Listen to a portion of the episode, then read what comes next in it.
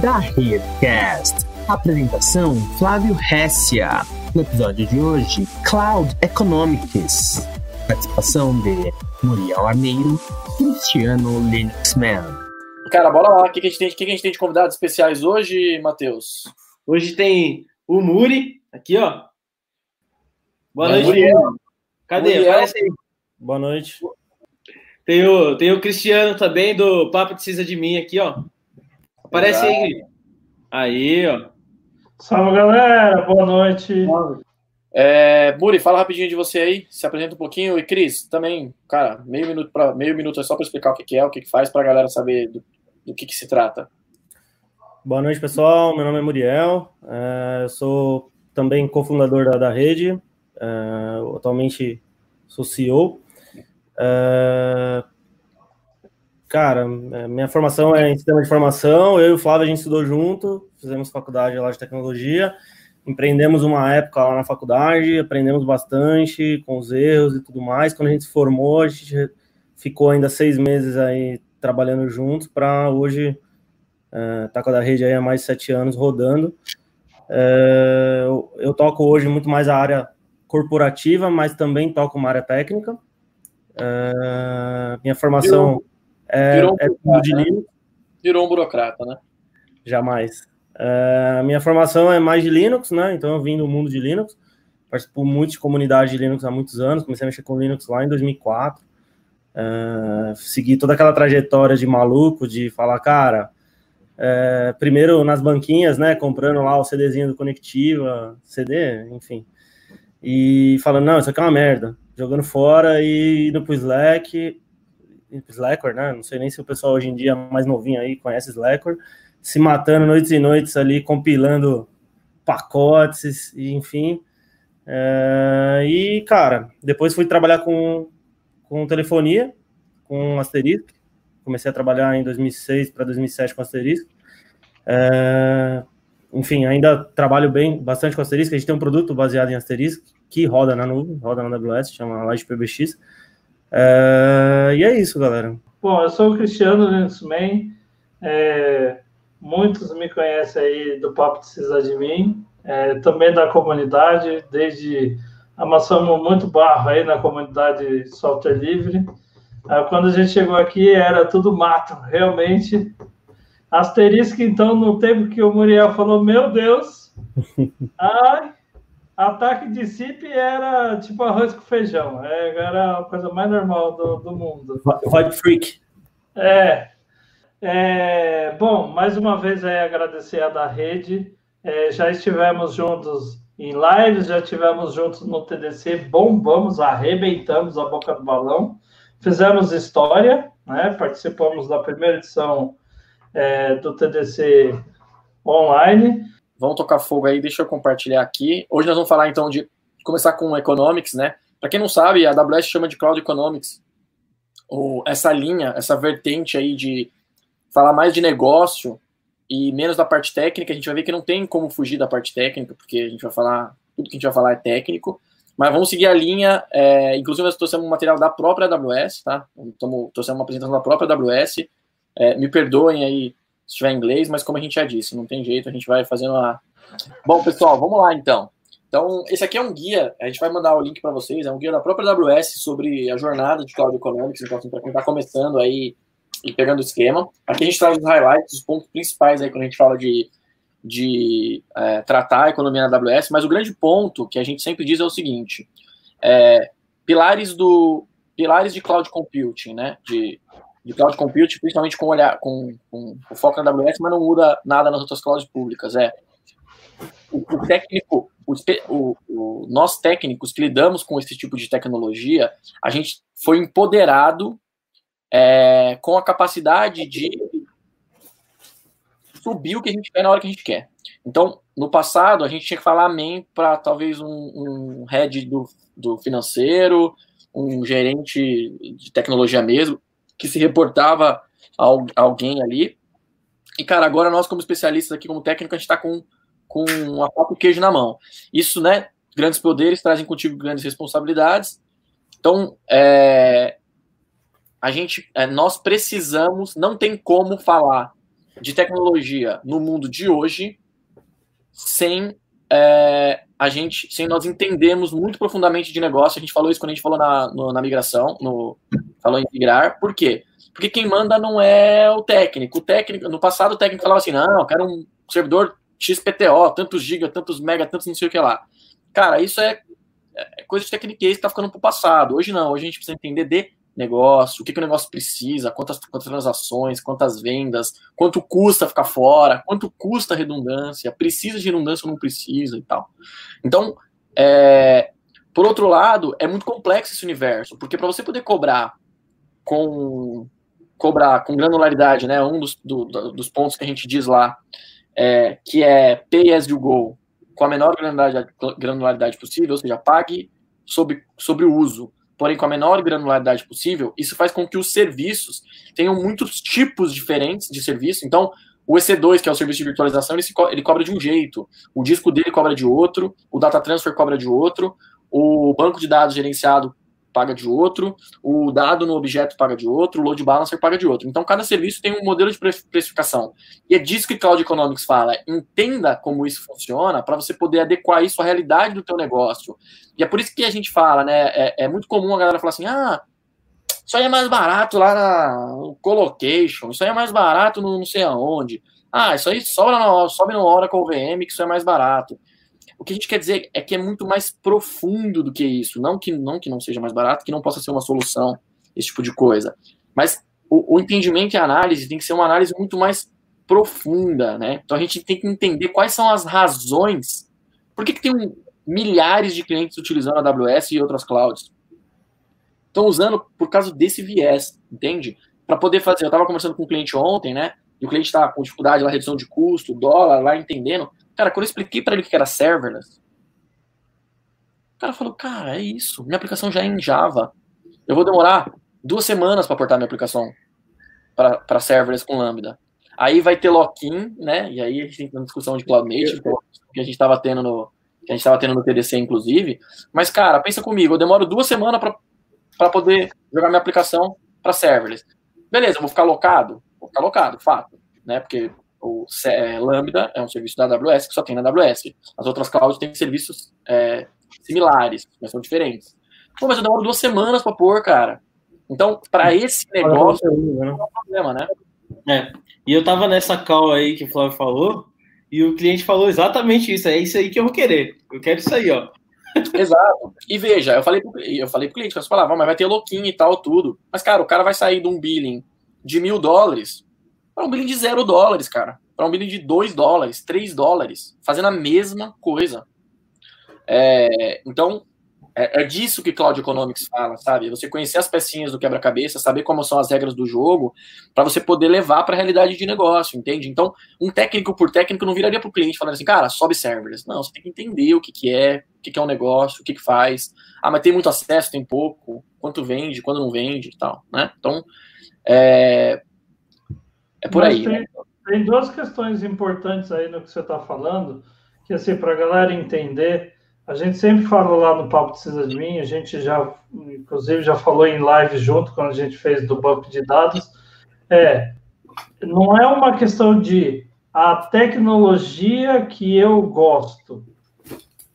É a tecnologia que vai te atender o seu negócio de uma maneira eficiente para que ele se torne realmente é, uma aplicação na nuvem, é, com todo esse pensamento de jornada para cloud, transformação digital, não é pegar um negócio e mandar para a nuvem e falar show. Exatamente. Tudo, aí tudo aí embaixo está sendo colocado escalabilidade, downtime zero, é, se eu vou crescer, se eu não vou crescer, isso tem que ser é, horizontal ou vertical, enfim, não importa, mas tem muitos conceitos que é o que a gente discute, inclusive a gente discute lá no, proje no projeto do Cloud from Scratch, é, que está balizando o que o Flávio está falando. Então, assim, não é uma questão é, de que a gente sempre tem os haters, tá, Flávio? Então, por isso que eu preciso.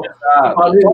É, é, o que a gente eu, eu, eu preciso balizar. Não vale nada, né? Cloud por cloud é. não vale nada, né? É. Então, assim, que a gente sempre tem os. Ah, é fanboy de AWS. Não, não é questão de, disso. A questão assim, existe um, um porquê das coisas, existe um porquê de. É, na hora do, do, do custo do negócio, de tipo assim, poxa, o seu negócio vai estar mais disponível, o seu negócio, é, vamos tentar diminuir ao máximo é, que, com que ele tenha é, quedas, todas essas coisas. Então, assim, aí nós estamos balizando questões técnicas e questões do negócio que fogem completamente é, de torcida de ah, eu gosto do Slacker, eu gosto do Gentoo e segue. Exatamente. E não só Esse isso, é né? e pagar pelo que você usar, né? Então, assim, você começa um modelo de negócio 100% pagando só pelo aquilo que você consome. Então, o exemplo dos mil dólares para zero é zero se não usa nada. Agora, se o cara tá tendo uso e o negócio dele tá bem dimensionado para aquilo, ele vai ganhar e vai pagar. Então, é um modelo justo. Claro. E essa é a ideia. Permite, isso, permite que, isso permite que essas startups consigam crescer de forma tão acelerada, né? E por isso que a gente é um pouco até avesso a isso. E veja, é, nós conhecemos mais, mais a AWS porque a gente tem vivência maior, eu especificamente tenho vivência maior, mas tem gente na, na da rede, por exemplo, que lida mais com, com outras clouds públicas. É, é, mas o, o ponto é esse, é as possibilidades são muitas, as pecinhas do quebra-cabeça são muitas usando esses players, né? Usando esses vendors. É, e aí, quando a gente fala assim, ah, não, mas cloud pode ser a cloud dentro do meu ambiente on-premise. É, cara, não vamos é, discutir o sexo dos anjos, né? É, pode, pode ser a cloud. É, a gente tem que debater o que é cloud, né? Mas uhum. se eu vou fazer a minha cloud internalizada, né?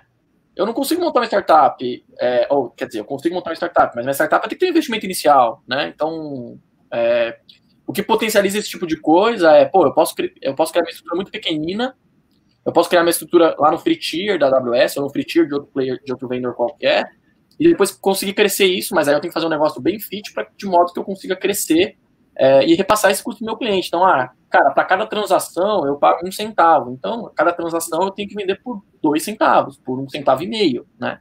E aí, é, por isso que a gente fala que é muito mais negócio e muito menos é, só técnico. Mas aí você precisa ter a estrutura técnica e conhecer os produtos e os serviços para saber como usa, né? Exato. É, então, aí esse desenho aqui ele traz, cara, você vai pegar tudo, todo esse universo de coisas e vai levar para a AWS. a, a, AWS, agora não estamos falando de, só de cloud, mas estamos falando do, do, do vendor específico da AWS, ela vai unir, ela vai, dentro dela, ela vai colocar tudo o que você está acostumado no ambiente tradicional. Então, a parte de facility, de infraestrutura, é, a parte de colocation e os contratos, a parte de inovação e transformação digital, a parte de é, data centers, diversos data centers, você pode consolidar lá. A gente já falou bastante que a gente tem várias regiões, várias às vezes e tal. É, e aí, e aí é, toda a parte de integração, DevOps e tudo mais, a gente tem produtos e serviços para poder fazer isso e a maior parte deles pagando pelo, pelo que usa ali na menor granularidade possível. E aí vem os desafios. Né? Agora, a gente não pode esquecer que quando a gente fala de, de quando a gente fala de, de custos na AWS, de, como a AWS chama de economics, né? A gente também tem, a gente também tem os valores, que não são os valores, é a tradução é infeliz para o português, né? Mas o value, nesse sentido, não diz respeito a, a pricing, não diz respeito a preço, diz respeito a o que que você, o que que você tem de ganho, o que que você tem de, de, de, de de funcionalidades que você acaba que acaba levando, né? Então, é, aí a gente tem a questão do, do próprio TCO, né? Para quem não sabe, a TCO é a, é a sigla para custo total de propriedade.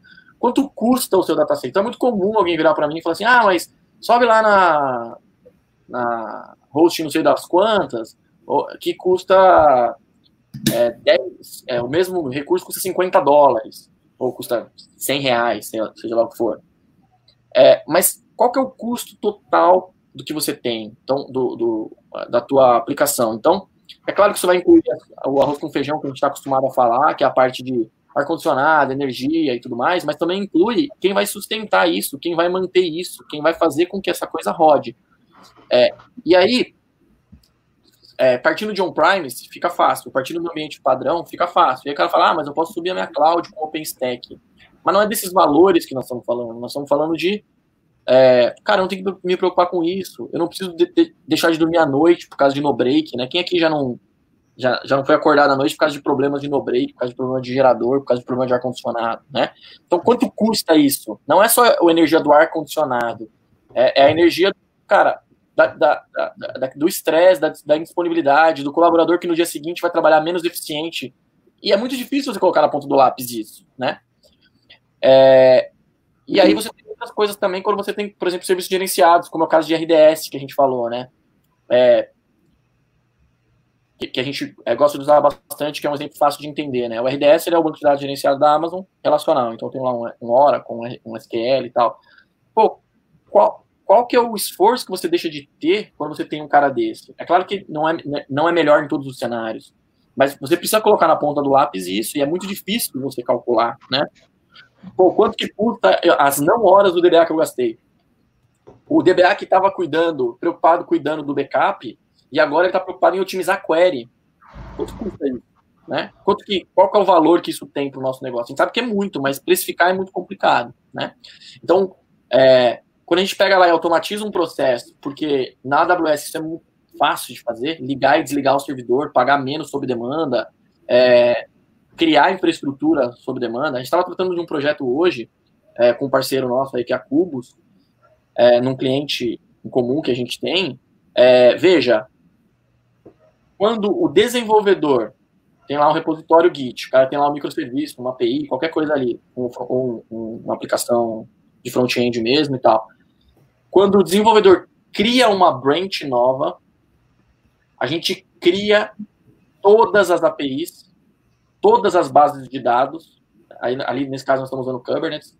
A gente, é, nós criamos ali um, um, ecossistema inteiro, como um data center inteiro, com todas as aplicações para aquele desenvolvedor trabalhar. E quando ele mergeia esse cara, ou seja, quando ele termina o trabalho de desenvolvimento daquela funcionalidade e mergeia aquilo para Branch Master, a gente destrói todo o ambiente. É, quanto custa cada desenvolvedor ter o seu ambiente na mão e ele não vai mudar nada no dia a dia dele? A única coisa que ele tem que fazer é criar uma branch nova ele vai receber, por exemplo, um e-mail ou tem uma regrinha lá que o nome da branch domínio é, traço dev ponto domínio ponto com ponto br vai ser a URL de teste dele que vai valer para todos os microserviços. Então, é, isso aí é, é, é, muito complicado de você quantificar isso. E o volume é tão grande, e a quantidade e o valor é tão grande, que a gente até parou de fazer essa conta, porque dificilmente a conta não fecha. E nós estamos falando mesmo que o dólar for, for lá para a lua, né, a gente sabe que o dólar está indo, mas é, esses valores são, são muito grandes e, e difíceis, de, intangíveis até, sabe? E aí a gente entra a questão do, do, do, do próprio time, dos staffs, a questão da operacionalidade, então, é, quanto custa se o seu servidor der problema, você simplesmente destruir ele e criar um novo, cara. É claro que a gente precisa investigar a causa raiz e tudo mais, mas veja, do ponto de vista de operacional, a gente faz isso no dia, dia, o dia todo. A gente configura um auto-scaling para se um servidor parar de responder, eu destruo esse servidor e crio um novo. Depois eu investigo. Ou eu crio uma AMI desse cara para investigar depois e crio um novo. Quanto isso custa, né? Quanto custaria uma, uma solução dessa para um, um, cara fazer isso no ambiente on-prime, por exemplo? Primeiro que às vezes, em alguns casos, nem daria, mas porque eu tenho lá o recurso já comprado e quero fazer, quanto custa para um cara... É, Cris, quanto custa para um cara operacionalizar e fazer toda essa automatização, essa mecânica para isso funcionar, né? É, mesmo que seja use o projeto open source, que a gente sabe que é, é possível e tal. É barato fazer isso? Não, não é barato. Não é barato e a questão, a, a, a questão assim, tem um, é, tem um, um palestrante aí, eu estava até tentando lembrar o nome dele, é, pega todo esse dois aí que o Flávio está falando e pensa o seguinte, quanto custa para você ter e manter um hotel de alto luxo em Dubai e quanto custa para você ir neste mesmo hotel e apenas se hospedar e aproveitar todas as benesses dele, que seja uma noite e ser feliz? Ah, putz, não precisa ir em Dubai, tudo bem. Você vai aqui em Campinas, tem um resort famoso, Royal Palm Plaza, é gigante, bonito, não sei o quê. Quanto custa para você ter e manter aquilo? E quanto custa para você ir lá e passar um final de semana e tomar um banho de piscina suave. Então, assim, é, é, nós, nós estamos discutindo, é, é tipo, é, é, é dar morro em ponta de faca, não, não tem discussão. E isso não importa, não importa, Cláudio. Né? Você, você, falou, você falou de, de, de quem, quem nunca teve que trocar um, um break em data center, eu tive que sair de férias, das férias que eu estava na praia, de táxi, gastei quase 400 reais de Ilhabela no data center da Brasil Telecom, que um cara ligou... Quando tudo, era mato, quando tudo aqui era mato, que 400 reais seria hoje uns mil, né? É, quando tudo era mato, que o cara ligou uma máquina numa régua no data center e ele derrubou a fileira inteira. Ixi, nem fala, eu tenho aquela história. Eu já fiz, eu, eu, Flávio, já fiz coisa pior. O Muri deve estar tá dando risada agora. Eu, Flávio. Nossa, cara, eu já passei o Natal é, junto com, com outras pessoas num data center, quando eu trabalhei no data center, é, instalando um gerador novo, porque o gerador primário tinha pifado, cara. Então, assim, passando, passando um cabo junto com o cara da Cummins lá para poder ativar o negócio. Então, assim. É... No Natal, tá? No Natal, tá? Na ceia, na ceia. Esse dois aí, cara, tipo assim, não tem discussão, cara. Tipo... Exato. E aí, é, e aí só um ponto que eu, que eu gostaria de colocar é a questão da, da agilidade de negócio, né? Porque, cara, quanto custa quanto custa para o negócio virar e falar assim, cara, eu quero testar uma nova funcionalidade, cria um banco de dados na hora, né? Então, e aí, cara, on-prime está falando bastante já, mas assim, só uma, uma comparação aí de é, quando falamos de on-primes, on-primes, de é, para servidor, para storage, para network, toda, toda a infraestrutura de administração e de suporte ali que leva. Então, é, se, se, a gente falar de servidor, por exemplo, cara, a parte de hardware, a parte de sistema operacional, dependendo do serviço, dependendo dos casos, energia, tal, tudo mais. No caso do storage, a mesma coisa, a parte de conexão, FC, fibra e tal, é uma coisa que a gente não, não fala mais, ou fala muito pouco, né? Porque isso aí tá, tá abstraído, como ele falou aí, pelos grandes criadores aí dos resorts aí, que são resorts que a gente, onde a gente pode usar à vontade, pagando efetivamente só pela, pelo, pelo, pelo, pelo uso ali, pela diária, e tem a diária mais barata, a diária mais cara e tal, tudo mais. Então, esse exemplo traz aí o, o esse slide traz essa questão do que, que do que, que, é possível abstrair. Lembrando que na AWS existem serviços, existem tipos de serviço, né? Os serviços do tipo IaaS, os serviços do tipo PaaS e os serviços, e do tipo containerizado. Então, cada um deles abstrai um nível diferente, mas assim, pelo menos o hardware, o, o CPU, o acesso, é, esse tipo de coisa, o hiding ali, ele, esse cara ele tá ele é invisível em todos os tipos de serviço, né? Por exemplo, EC2, o sistema operacional, a responsabilidade é nossa, né? Agora, se a gente pegar o RDS, por exemplo, o sistema operacional, a responsabilidade é da AWS. E aí você escolhe o sabor que você quer e pega de acordo com o que fizer mais sentido para você, né? E aí depois, é, nós entramos aí com, com a questão de é, a, expectativa, a, expectativa, versus custo, né? Então, é, esse gráfico aqui é um gráfico que eu já apresentei um tempinho atrás, né? que ele traz aí a questão, para quem não está claro aqui esse gráfico, ele explica o seguinte, é qual é o, o, qual é a minha demanda de clientes usando ali, quantas vezes o cliente está batendo, tal. Com o uso de, de AWS, eu consigo fazer com que os meus custos acompanhem esse cara, né? Porque eu consigo lá escalar, subir recursos quando eu preciso, e aqui é o tempo, né? Tá passando o tempo. E a linha vermelha representa um ambiente mais tradicional. Então, onde eu tenho uma aquisição de hardware, por exemplo, onde eu tenho aqui um custo inicial. E aí, todo esse carinha aqui que está tracejado do lado de cá e do lado de cá é desperdício. Então, é desperdício porque assim, eu paguei já e ainda não estou usando. Então, eu estou com um recurso esperando lá. Então, eu estou lá com o meu servidor com 0%, 5%, 10%, 20%, 15%, 50%, 90%, aí depois cai, e aí depois eu tenho esse carinha aqui, né? O, o cruzamento dessa linha. Quando essa linha cruza, é, é o momento em que eu tenho uma demanda maior, né? Isso aqui é mais conhecido como. De, é, descrevam com duas palavras em inglês o que, que é isso aqui. É, quebrando códigos de conduta ou não? não pode falar. Vai, Muriel. Chuta, chuta, Maria. É, gargalo, pô. Gargalo, Crash. Black Friday chama isso aqui, cara. Ah, isso aqui é. chama Black Friday. Quer dizer, veio uma, veio uma, veio uma, Deu uma puta demanda e alguém vai ser mandado embora porque esse hardware deveria ter sido comprado aqui, né? deveria ter sido comprado aqui. Em... Aqui não, né? Deveria ter sido comprado aqui, lá em, em fevereiro, para dar tempo de provisionar, instalar e configurar, né? Mas na verdade foi comprado, o Cadel não entregou. É, exato, por causa do, é, exato, por causa do, do problema na, entrega dos correios, né? E aí, e aí o que acontece? Aí a, a, demanda cai, beleza? A demanda cai, só que aí, pô, acabou de ter um BO, o que eu faço? Compro hardware. E aí eu compro hardware, aumento aqui o meu custo inicial, né?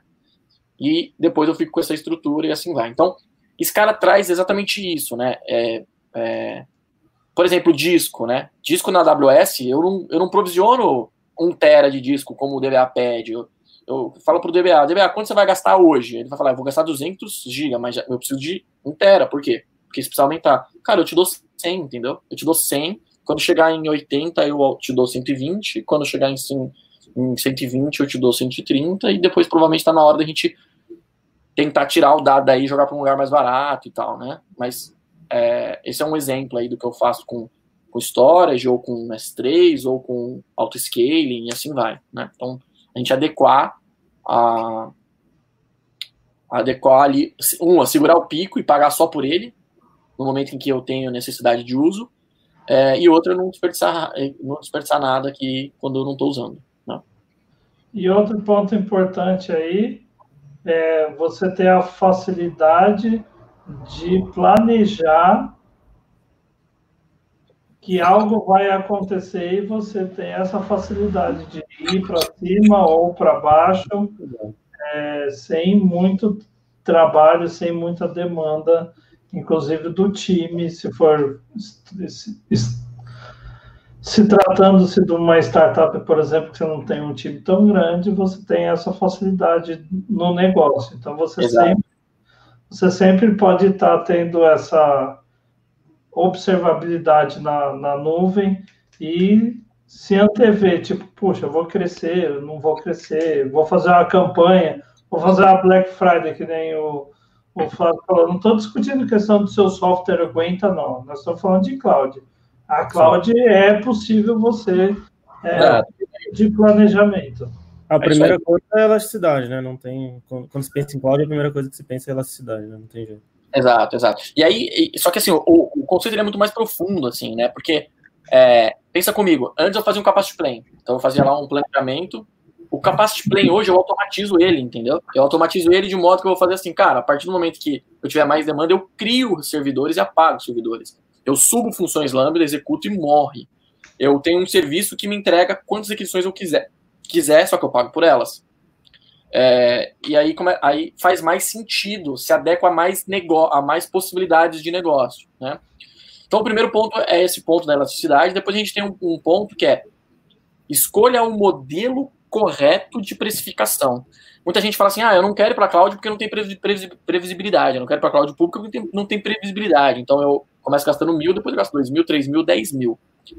Existe sim como você usar modelos onde você trava a precificação né, onde você dá previsibilidade para a precificação. Então, a gente vai falar aqui, mas a gente tem um modelo, para a maior parte do serviço, a gente tem um modelo on-demand, que é efetivamente pago pelo que usa, que a gente falou até agora, mas você tem a opção de reserva de instance, agora o Savings Plan, que é uma evolução do reserva de instance, você consegue reservar o seu recurso computacional e falar assim, ó, eu vou gastar mil dólares todo mês durante 12 meses ou durante 36 meses, e a AWS ela te dá um desconto em função disso. E a gente tem um outro sabor que é o Spot Instance, que a gente vai falar um pouquinho mais dele já, mas é, que aí é um, uma oferta bem diferente, assim, é uma, uma jabuticaba da AWS, né? Um, um, é um negócio bem, bem AWS, que é a, a, a alocação do recurso que ela não está usando por um preço mais econômico. Então, assim, é meio que a Amazon fala, pô, eu tenho mil servidores aqui esperando para ser usado. Enquanto eles não estão sendo usados, pode vender, eu te vendo, eu te, te, te empresto ele por um preço reduzido, que pode chegar até 90%, 90%, 95% do, do custo on-demand. É claro que a sua aplicação tem que estar preparada para poder usar esse tipo de recurso. É o momento César Menotti e Fabiana. Vou fazer um leilão. Uhum.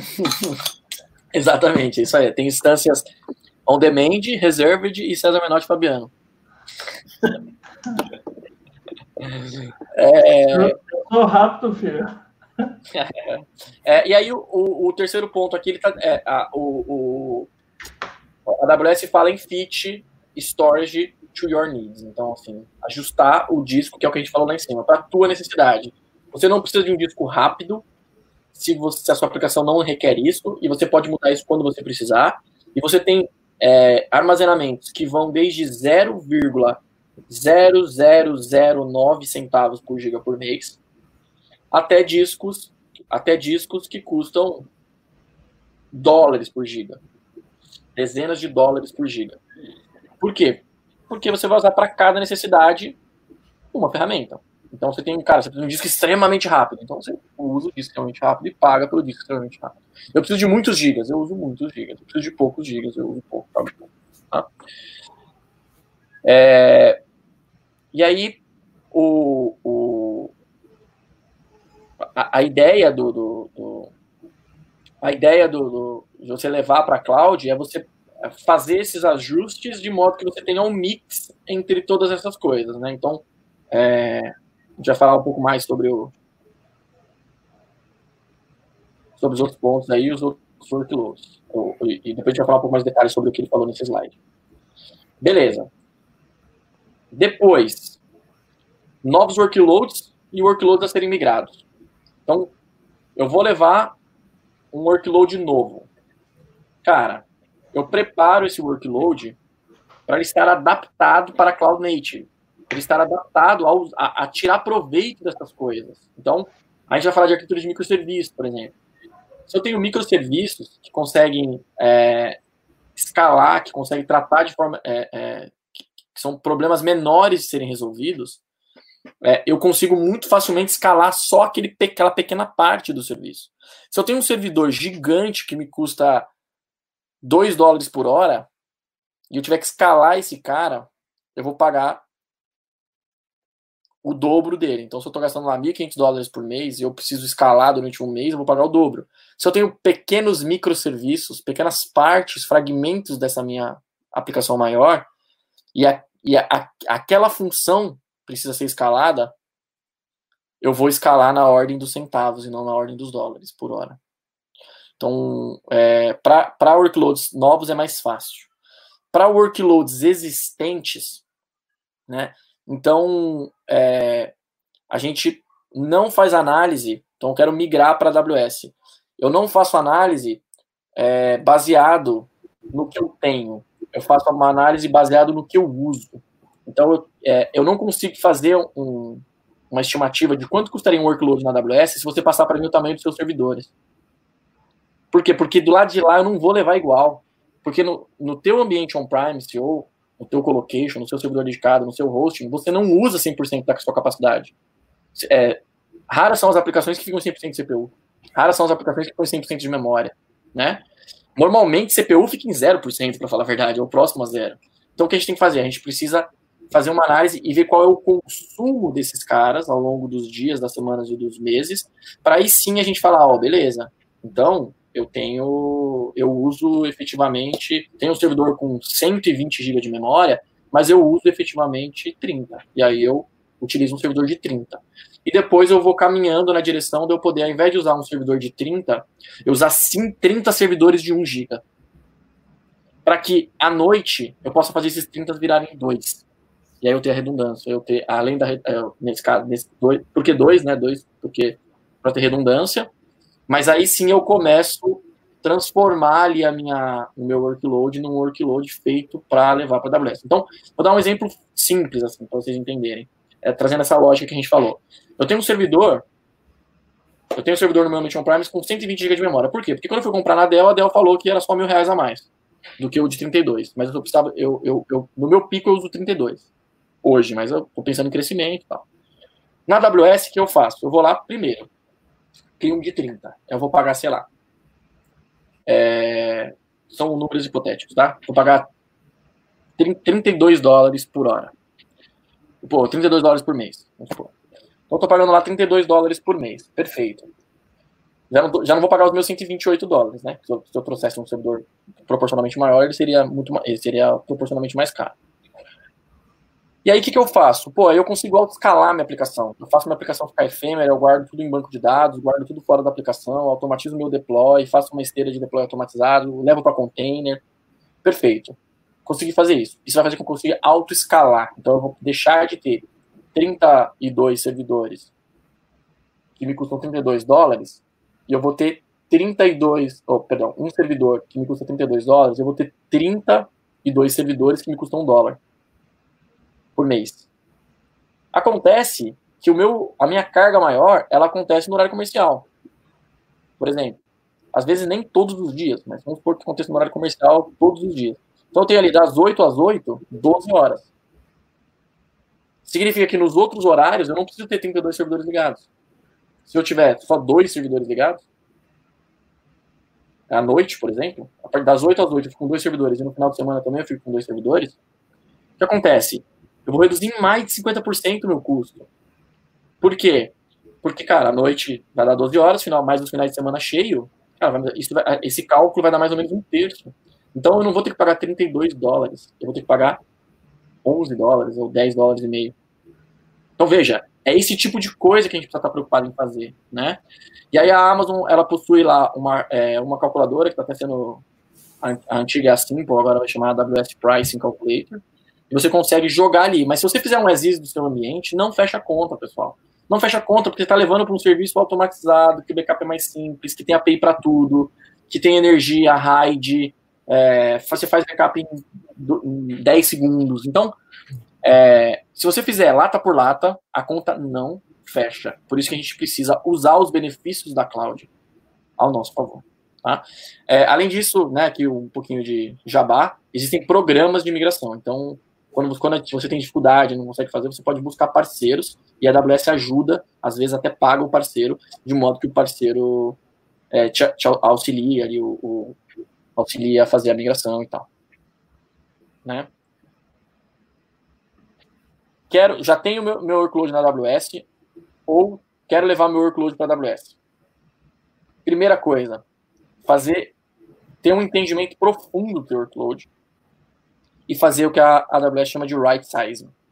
Então, é, eu não vou trazer um servidor gigante porque eu tenho um servidor gigante. Isso que a gente já falou, né? Sem querer ser repetitivo, mas eu vou usar uma ferramenta de monitoramento que eu já tenho, uns Zabbix da vida, um Nagios da vida, e tal. O próprio CloudWatch, que é a ferramenta da AWS que faz isso. Mas existe também algumas ferramentas como a AWS tem um carinha chamado Discovery, Agent Discovery, que ele está dentro de um serviço chamado Migration Hub, que é um agente que você instala sem custo, ele na, nos seus servidores, seja Windows, seja Linux. Se você tiver VMware, dá para fazer isso em lote. É, ou Hyper-V também. Ele vai ele vai ficar analisando ali durante uma semana, duas semanas, um mês, analisar os logs, analisar a CPU, analisar a memória, e ele vai dizer para você, vai te dar um right size. Além disso, existe um carinha chamado Logic, que é uma empresa que a AWS comprou, é, que se você quiser, a AWS faz isso para gente. Então ela tem, uma, um, tem um, um, departamento que usa uma ferramenta que não está não tá disponível para a gente, só para os parceiros, não está disponível para a gente acessar no painel, porque é recentemente comprada, que ela também faz, essa, ela traz ali todos os gráficos, o entendimento. E aí, por exemplo, se você olhar o que você tem e você perceber que você tem uma instância, você precisa de uma instância M4 4x large, que é uma instância grande, é um tipo de instância que tem bastante memória, bastante CPU.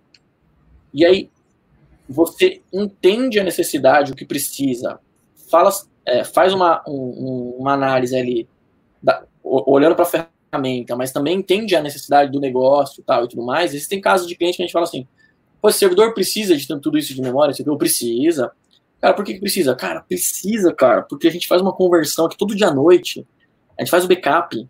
E, cara, o backup, o, na hora que ele vai comprimir, meu, se a gente não fizer.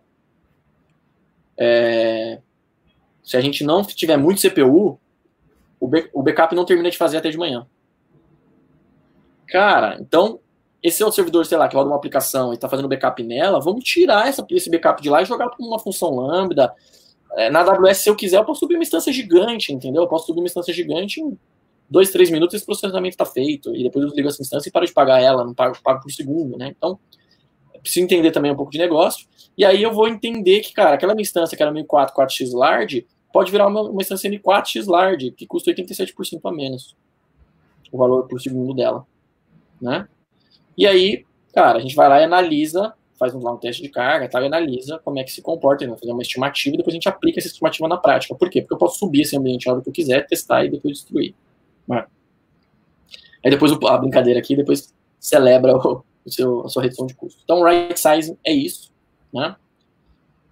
É, o que, que são as reservas de índices? Então, aquela instância que a gente falou lá, que era 32 dólares, é, e que, na verdade, eu vou, por exemplo, putz, eu não vou conseguir autoescalar minha aplicação, não vou conseguir fazer aquela jogadinha de fazer 30, uma instância de 32 GB, virar 32 instâncias de 1 GB, para poder desligar e ligar sob demanda, é, porque minha aplicação não permite e tal, não está fácil fazer, os desenvolvedores não conseguem fazer esse ano, só o ano que vem.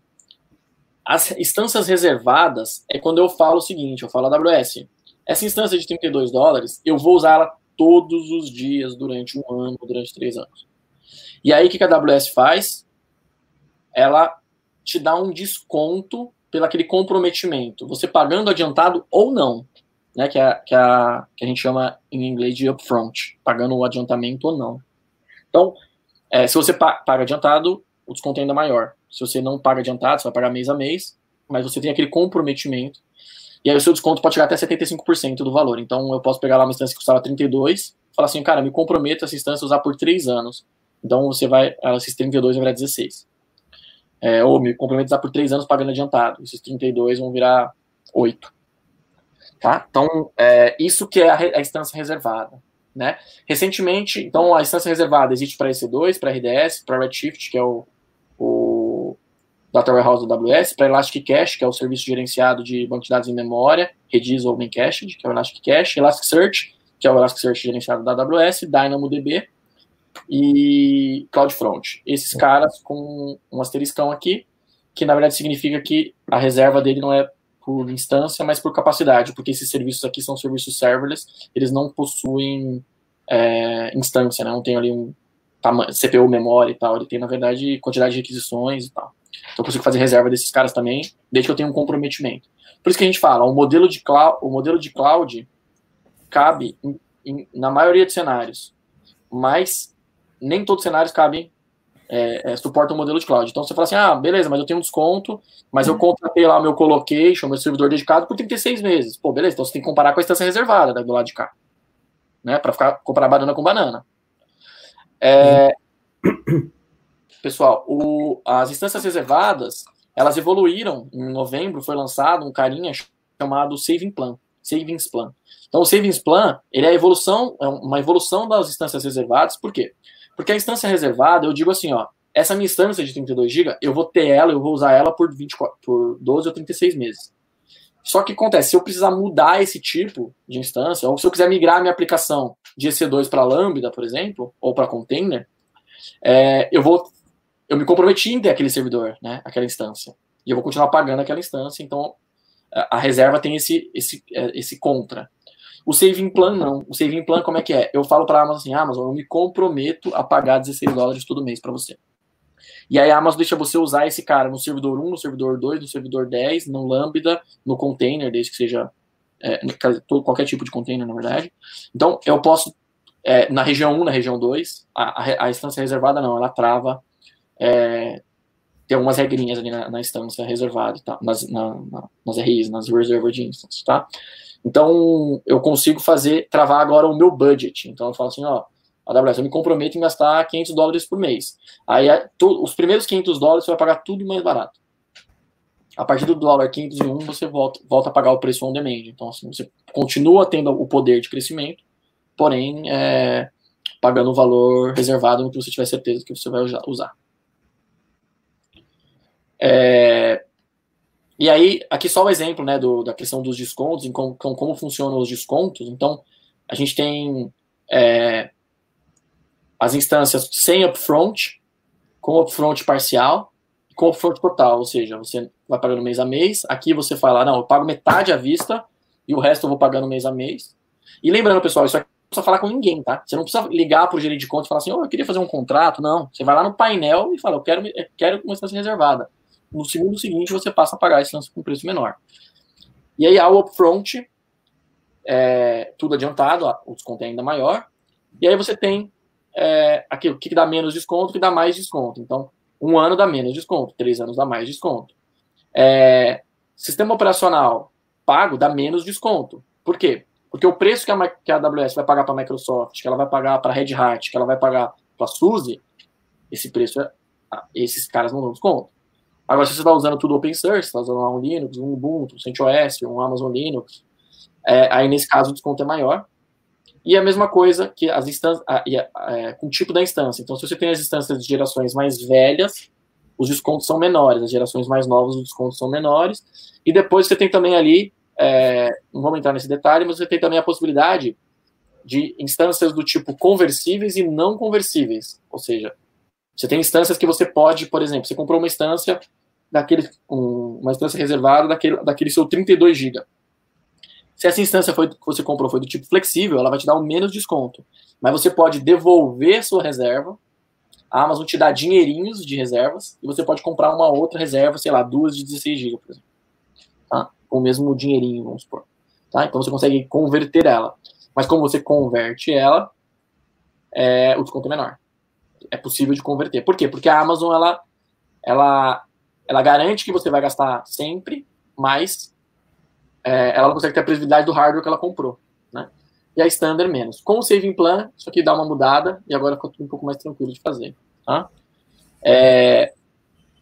É, repassar as reduções de custos que ela tem, né? Então, periodicamente, há, existem reduções. Ah, recentemente, até inclusive aqui no Data Transfer, né, em São Paulo, é, saiu comunicado. Então, assim, isso é recorrente no AWS de sempre é, repassar esse custo para o consumidor, porque ela sabe que que isso vai ajudar, enfim, que isso faz parte do negócio também.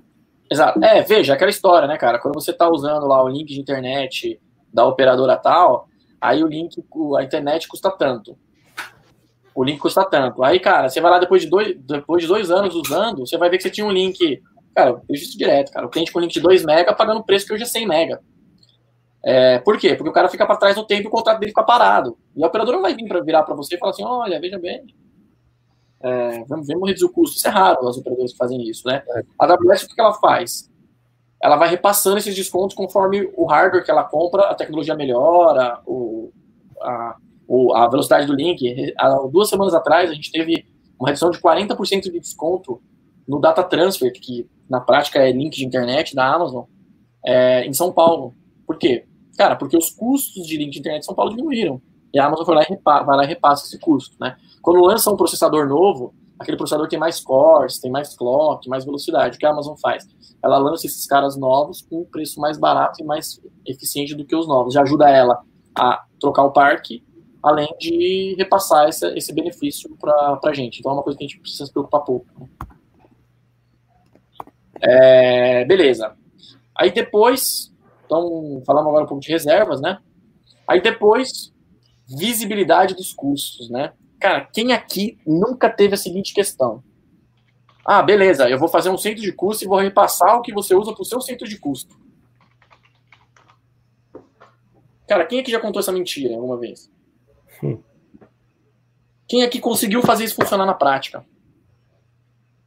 Conseguiu fazer o servidor que o cara compra, você jogar o centro de custo dele e falar, cara, isso aqui é do João, isso aqui é do Roberto, isso aqui é do financeiro, isso aqui é do administrativo, isso aqui é do desenvolvedor, isso aqui é de não sei quem. Cara, assim, a gente tem sempre aquela promessa de que vai fazer, mas é muito difícil você orquestrar isso, né? No, no ambiente tradicional, né? Na, quando eu levo para a AWS, né, eu consigo, através de principalmente duas estratégias, é porque na AWS é mais ou menos o seguinte, pessoal. É como se fosse uma conta de luz. Conforme eu ligo o servidor, pum, pum, pum, vai, o meu reloginho vai girando. Desligo o servidor, meu reloginho para de girar. Ligo 10 servidores, meu reloginho vai girando rápido. Igual com o telefone, por exemplo. Eu ligo para celular, pago mais caro. Ligo para fixo, pago menos. Ligo para internacional, pago mais. Esse reloginho vai girando. Conforme esse reloginho vai girando, é, eu sei claramente com o que eu gastei e eu posso usar a estratégia de tagueamento. Eu posso criar tags, posso usar tags, tags que a gente já viu bastante aí na, na, nas lives, nas lives técnicas. Eu posso criar uma tag, por exemplo, chamado centro de custo. E quando eu crio um recurso, eu tenho aquela tag. Eu vou lá e configuro no, é, na ferramenta de custo da AWS que aquela tag é uma tag de custo. E aí a AWS ela vai todos esses, todos esses conforme esse reloginho vai girando, vai, vai gerando ali as, as ligações entre aspas. Essa ligação vai ter um campo dizendo, ó, isso aqui é do financeiro, isso aqui é do administrativo, isso aqui é do João, do Pedro, do Roberto, do, do fulano. E aí eu consigo depois ter um gráfico dizendo quem gastou o que e quando eu posso repassar para o centro de custo. Então é muito comum ela falar assim, ah, mas TI gastar muito, é muito caro, ou a própria cloud, né? Ah, não, cloud é caro. Quando você vira e fala assim, a ah, cloud é caro, não. Cláudia é caro pro João, pro Roberto, pro, pro, porque pediram para aumentar. Pediram para aumentar recurso, pediram para o sistema novo, mas esse dinheiro vai para onde? Né? No passado, esse dinheiro é para TI. Hoje eu consigo, com a estratégia número, número um, que seria a estratégia de tags, ou com a estratégia de multi-account, que é esse cara que está aqui embaixo. Então, é, na Amazon, quando eu crio uma conta, é, eu não pago por, por, essa conta, eu pago pelo que está nela. Então, o que me impede, de, ao invés de eu criar uma conta, eu criar várias contas? Então, eu posso criar uma conta para dev, uma conta para teste, uma conta para prod, uma conta para prod do, do, do, serviço do financeiro, uma conta para prod do serviço do desenvolvedor, uma conta para prod do serviço da aplicação 1, da aplicação 2, vai depender do meu negócio, né? Uma, uma, uma conta para treinamento, lá, que a gente chama de sandbox, né? Uma conta para serviços compartilhados, e aí, pessoal, eu vou ter uma nota fiscal para cada uma dessas contas. Então aí eu não preciso nem me preocupar com as tags. Eu tenho ali um isolamento é, e a estratégia de multi-account é uma estratégia que a AWS é, se aplica para boa parte dos cenários, não para 100%. Então, às vezes alguma coisa a gente até ataca com multi-account, às vezes a gente até ataca com tagueamento. Então eu consigo ter a granularidade de saber quem gastou e quanto é, de, mês a mês, dia a dia, hora a hora, segundo a segundo. Ah, inclusive, pessoal, eu consigo automatizar também o tagueamento, tá? Então eu consigo dizer assim, quando um serviço for criado, mesmo que manualmente, o João, quando for criar o serviço, se o João não colocar uma tag chamada sem de custo, com o nome, com o conteúdo dela, João, eu não deixo, não dou permissão para ele criar o seu serviço. Ou eu posso criar uma automatização falando, se o João criar alguma coisa, eu vou lá e coloco a tag automaticamente para ele. Então, é, não, não há desculpa técnica para a gente não conseguir segregar e separar, tá? Aí depois, é, cara, desculpa, desculpa pessoal, eu, eu, a ordem não ficou muito legal aqui, mas eu vou voltar para o assunto lá das, das instâncias reservadas, tá?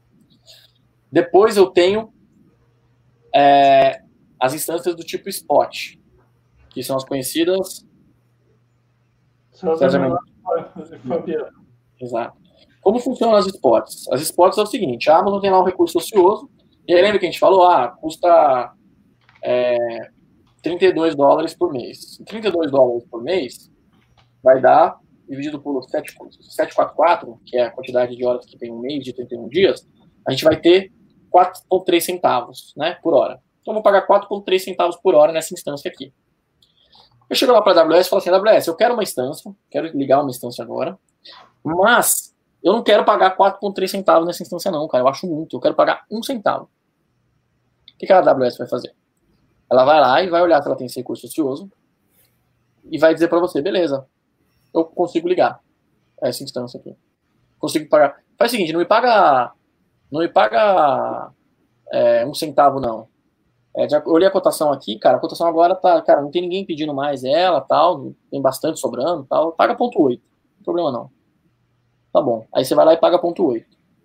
Pô, perfeito, só vou usar esse tipo de instância, certo? Qual é a contrapartida, né? Como diria um cliente meu, qual é a pegadinha? A pegadinha é a seguinte, que não é pegadinha, na verdade, porque é a regra do jogo. A pegadinha é o seguinte, se alguém comprar essa instância pelos 4,3 centavos, a Amazon vai te tomar essa instância e vai terminar a sua instância. Pô, ferrou então, não funciona?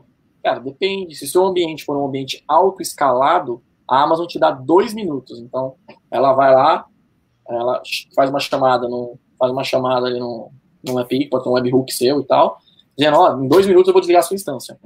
Se o seu ambiente está escalado, traz um load balance, sua aplicação está usando container, está usando Kubernetes ou não, ou uma aplicação ali que em EC2, mas que está escalada, tudo bonitinho, que ela é tolerante à falha, flexível, é, ou ela é desacoplada, por exemplo, né, você consegue, é uma, uma aplicação de processamento bruto ali que pode você pode perder um nó da sua aplicação e subir outro, se recuperar. É, você faz o quê? Você tem dois minutos, aí você chama uma instância do tipo on demand. E naquele período você paga, e aí você fica. Você fica. É, isso é, é, fácil automatizar hoje, tá? Dá, Você, no passado a gente automatizava na mão, a gente fazia, scriptava, hoje na Amazon é muito tranquilo você fazer isso. Então você consegue é, criar, pedir uma extensão demand e ficar tentando pegar a spot novamente, até que você consiga pegar uma spot, é, até que, sei lá, o, mercado mude e tal, né? Então isso vai variando e aí você consegue, tem, tem até algoritmos de inteligência artificial para fazer isso hoje, tá? E você consegue tirar uma redução de até 90%. Então, assim, é, para quem está usando Kubernetes, por exemplo, é, cara, quase todos os clusters de Kubernetes hoje se aplicam nesse cara, porque quase todos os clusters de Kubernetes são stateless, ou seja, ele tem lá os, os, os containers rodando ali, que normalmente é mais de um, então você consegue ali em dois minutos é, os seus servidores de modo que você não tenha prejuízo e possa usar. Então, você pode é, usar para aplicações tradicionais, web e tal, mas você pode usar também para outros tipos de, de, aplicações, como container, container e tal, CICD, que é a parte de build, então na hora que você vai buildar uma aplicação, é Big Data, na, na parte de transformação. Então você tem lá 20 servidores processando, você sobe 20 servidores spot. Se um você perder ele, beleza, vai demorar um 20 avos a mais. Então ao invés de demorar 20 minutos para processar, vai demorar 21, porque vai ficar com uma instância a menos e tal. HPC, que é a parte de processamento bruto também. Então, é, cara, tem aplicabilidade para um montão de coisas, tá? Aí aqui tem os links aí do User Guide e tal, que a gente vai compartilhar essas coisas com vocês. Beleza? É, e acho que a gente passou aqui todos os itens. Ah, e faltou carinha aqui. É, que aí, voltando um pouco mais para a parte de governança, desculpem novamente pela ordem, pessoal. Aí, voltando à parte de governança, você tem tudo isso num dashboard, você consegue exportar o CSV dos seus custos, você tem a, o Cluster Explorer, que é uma ferramenta um, que está cada vez mais evoluindo na AWS, você consegue saber o custo granularidades é, muito legais, é, e você consegue também criar alarmes de budget. Então, você fala assim, ó, quando os servidores do João passarem no mês de 100 dólares, manda um e-mail para o chefe do João, que provavelmente o João estourou o budget dele, ou está próximo de estourar. Pode fazer, ah, se for 80... É, a gente tem até um, isso numa live. Se for bater 80% do budget dele, manda um alerta para o chefe dele, provavelmente para ele começar a desligar as coisas. Né? Então, o Cush Explorer é essa ferramenta da AWS que te dá esse poder aí de, de você analisar as coisas com essa granularidade. Né? Existem também ferramentas terceiras que fazem coisas é, mais legais aí. Dá para você exportar também, mandar para uma ferramenta de BI, mandar para um Tableau, mandar para o próprio site da AWS. Então, é, dá para fazer coisas muito legais com, com o Custom Explorer. E o ponto que a gente falou, né?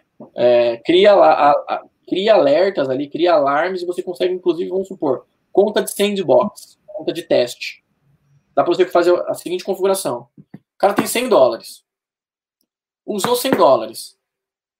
Passou os 100 dólares, a gente cria um, um, uma função lambda que vai lá, lista todas as instâncias, todos os servidores, todos os RDS que estão na máquina e destrói todos para parar de pagar. Então, dá para fazer. Eu vou fazer? Não sei, depende do meu negócio. Vamos entender o que o meu negócio faz. Ou não, não vou, eu não vou destruir, mas eu vou desligar. Lembrando que se eu desligar, eu paro de pagar os servidores, mas eu continuo pagando, por exemplo, os HDs. O dado está lá, né? Então, é possível fazer todo esse tipo de brincadeira aí. É, o assunto desenrolou bem, mas assim, é, realmente é muito importante, até pelo momento que a gente está vivendo, né? Muita gente está em dúvida, e aí às vezes o, cara de TI está sendo trucado hoje em dia justamente por, pelo momento que o país está vivendo, o mundo está vivendo, né? É esse aí, é esse gráfico aí. É, mas uh, isso daí é, é, é, que assim, a gente é, é sempre bom. Se estão todos acordados, vamos voltar desde o começo. A gente está falando de custo é, na cloud. Esse custo ele depende de N fatores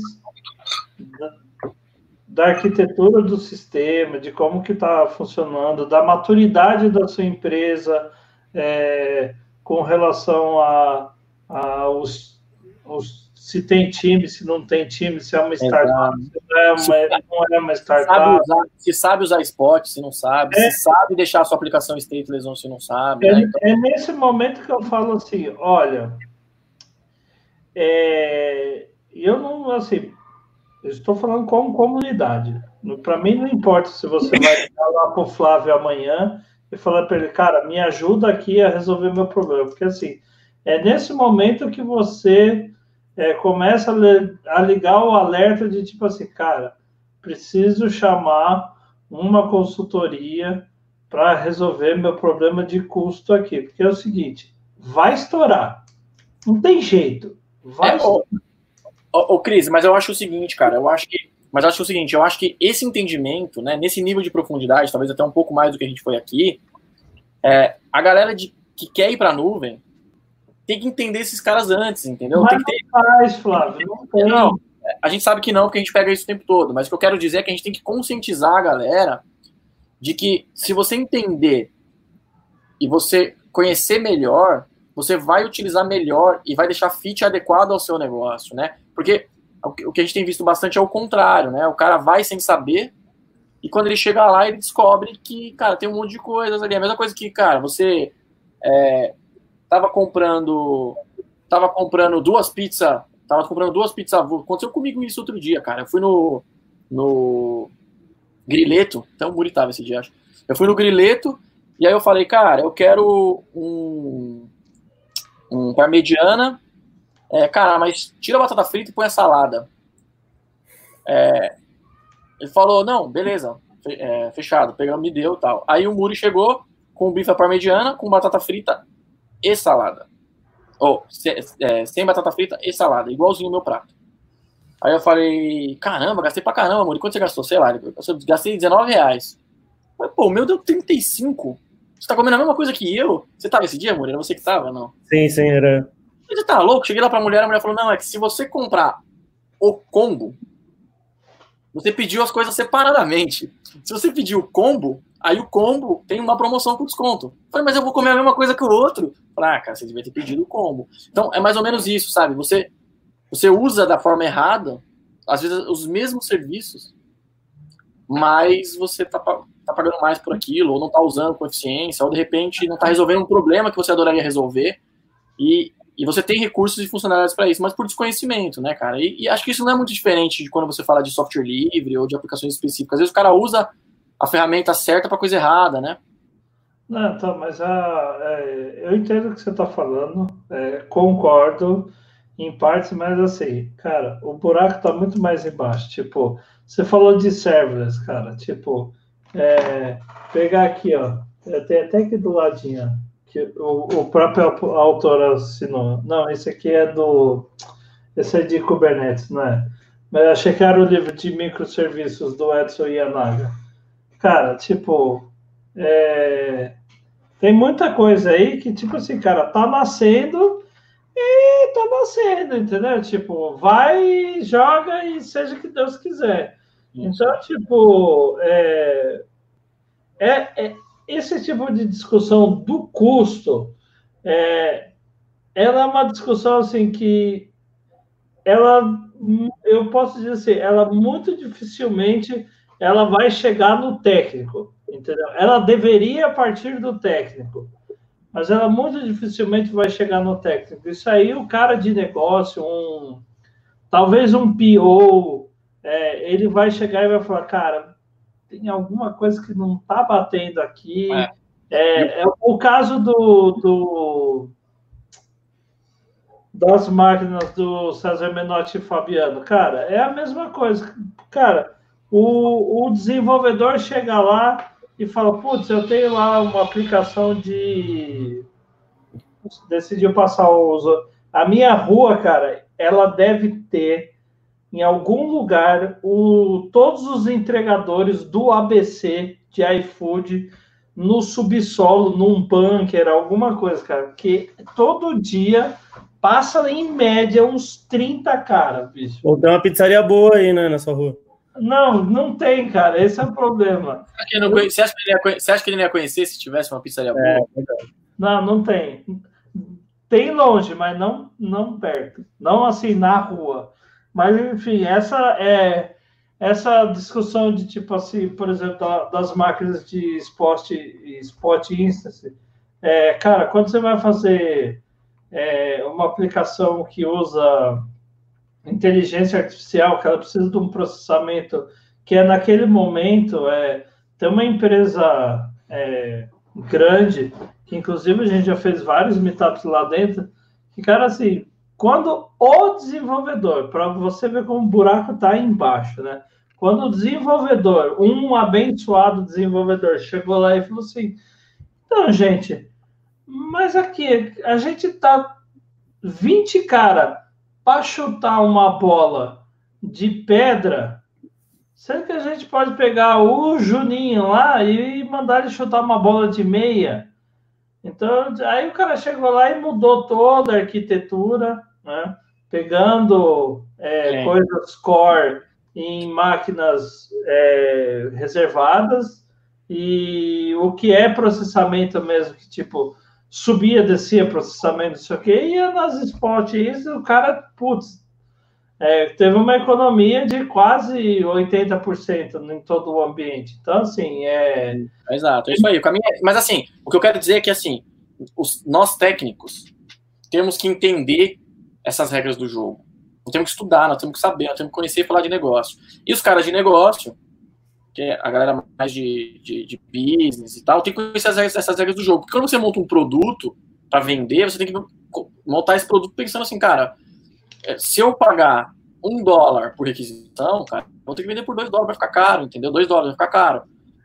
Se eu conseguir fazer isso virar 10 centavos, eu vou vender por 20, vai ficar. É óbvio que, né? Cada negócio é negócio. Ô, Teus, só, só, ô, Matheus, só, só, solta de novo aí o gráfico, só para finalizar esse, esse conceito aí de instância reservada, instância spot instância on demand, né? Então, ó, tá vendo? Eu tenho aqui o meu consumo, o meu uso. O que é fixo, que é a barrinha roxa, os autônicos que me perdoem, é, eu vou preencher com instância reservada. Me chamou? É, você tá autônico. O, a, o que é o que é sazonal e não é tolerante à falha, então instâncias que eu consigo ligar e desligar à noite, esse tipo de coisa, aí eu vou lá on demand, que vai ter picos e tal. Agora, o que é o que vai ter pico, mas pode ter flexibilidade de stateless, tolerância à falta, eu vou usar spot. Aí eu consigo fazer um mix entre essas três coisas e, e trazer e trazer o menor do mundo, né?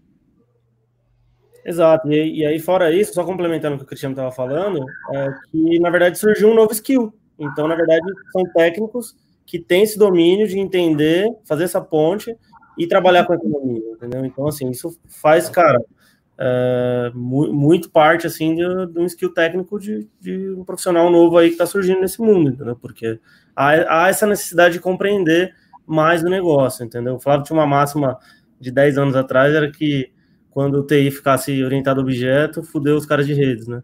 E é mais ou menos cara. Já me lasquei. Isso aí, galera. Uma boa noite para vocês. Aí, gente. Obrigado estar com vocês, brincar com vocês. Obrigado, Badisco. Valeu, senhores. Obrigado aí. Você ouviu mais um episódio da Da Redcast, com a apresentação de Flávio Hessia. Acompanhe todos os episódios da Da Redcast nas principais plataformas de streaming.